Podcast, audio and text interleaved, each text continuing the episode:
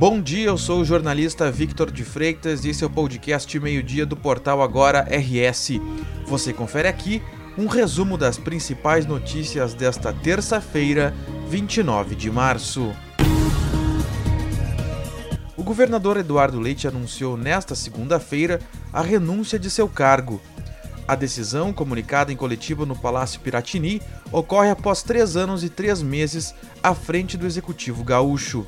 Leite também confirmou sua permanência no PSDB.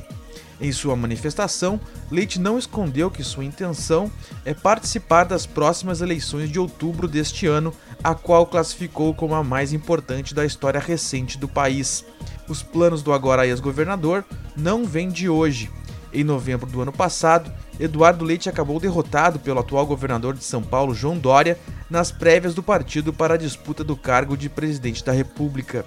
Em sua fala, Leite argumentou que as prévias não são uma corrente para a legenda. Até que haja uma definição, é preciso cumprir a transferência do cargo. Nos próximos dias, será oficializada a posse do vice-governador Ranolfo Vieira Júnior. A Prefeitura de Porto Alegre começou nesta terça-feira a aplicação da quarta dose da vacina contra a Covid-19 para idosos com 80 anos ou mais.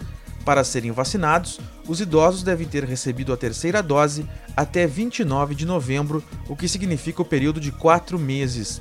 O atendimento será realizado de segunda a sexta-feira em oito locais: no Centro de Saúde IAPI, na Clínica da Família Álvaro de Fini, no Shopping João Pessoa e nas unidades de saúde São Carlos, Chácara da Fumaça, Tristeza, Cristal e Vila Jardim.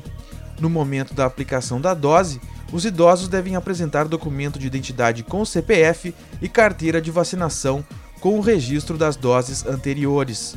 De acordo com o Sistema de Informações do Programa Nacional de Imunizações, pouco mais de 32 mil idosos receberam a dose de reforço há quatro meses e estão aptos a receber a quarta dose.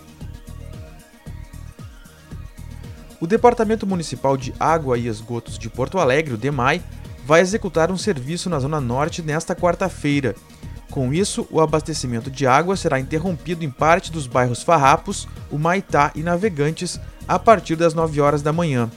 A previsão de retorno da água é para a noite. Segundo a prefeitura, o DEMAI vai realizar mais uma interligação da rede de água existente no bairro Farrapos com a rede nova que foi lançada na região. O local dos trabalhos será a Avenida Frederico Mendes, esquina da Rua Venezuela. Ainda de acordo com a prefeitura, a programação poderá ser alterada por motivos técnicos ou climáticos. A sexta-feira foi movimentada no âmbito do governo federal. Primeiro, o ministro da Educação Milton Ribeiro pediu exoneração de seu cargo. O pedido veio depois de o jornal Folha de São Paulo divulgar um áudio em que o agora ex-ministro desfavorecer, a pedido de Bolsonaro, prefeituras de municípios ligados a dois pastores. Ribeiro nega as acusações. Depois houve o anúncio da demissão do presidente da Petrobras, o general Joaquim Silva e Luna. Decisão ocorre em meio à pressão por conta do aumento no preço dos combustíveis. Em seu lugar, assume o economista Adriano Pires.